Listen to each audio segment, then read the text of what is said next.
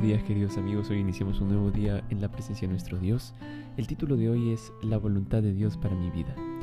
Y el versículo está en Salmos 32, 8. Te instruiré y te enseñaré el camino que debes seguir. Sin duda te habrás preguntado cuál es la voluntad de Dios para mi vida.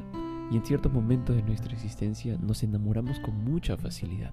Es incluso un amor a la semana si has pasado por este periodo, puede que hayas abierto la Biblia al azar y apuntado con el dedo a un versículo tratando de averiguar si era la, voluntad de Dios para ti.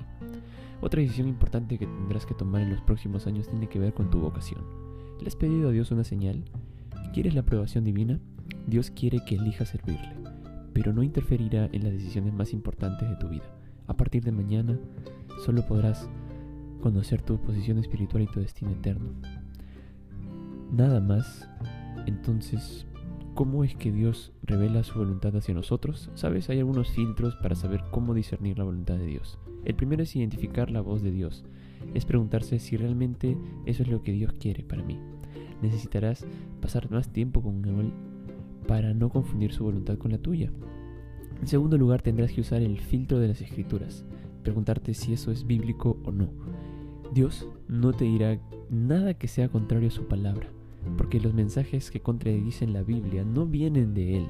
Un día terminé de predicar y una señorita me preguntó, Pastor, ore por mí.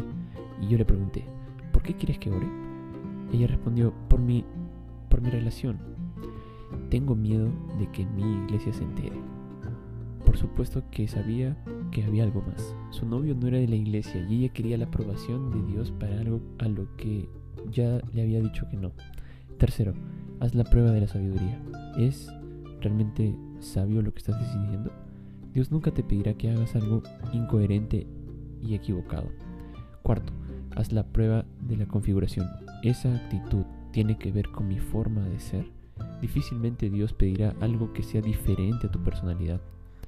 Dios te creó y te dio dones y talentos. Él no te pedirá que hagas algo para lo que no tienes talento.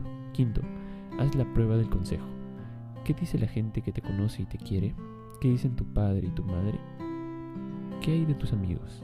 ¿Qué dice la gente que te conoce muy bien? Puede ser la respuesta de Dios a tus preocupaciones. Finalmente, necesito pedirte que llenes tu mente con la Biblia. Dios usa la palabra de Dios para hablarnos. Cuanto más pases tiempo con tu Biblia, más sensible será tu oído a la voz de Dios.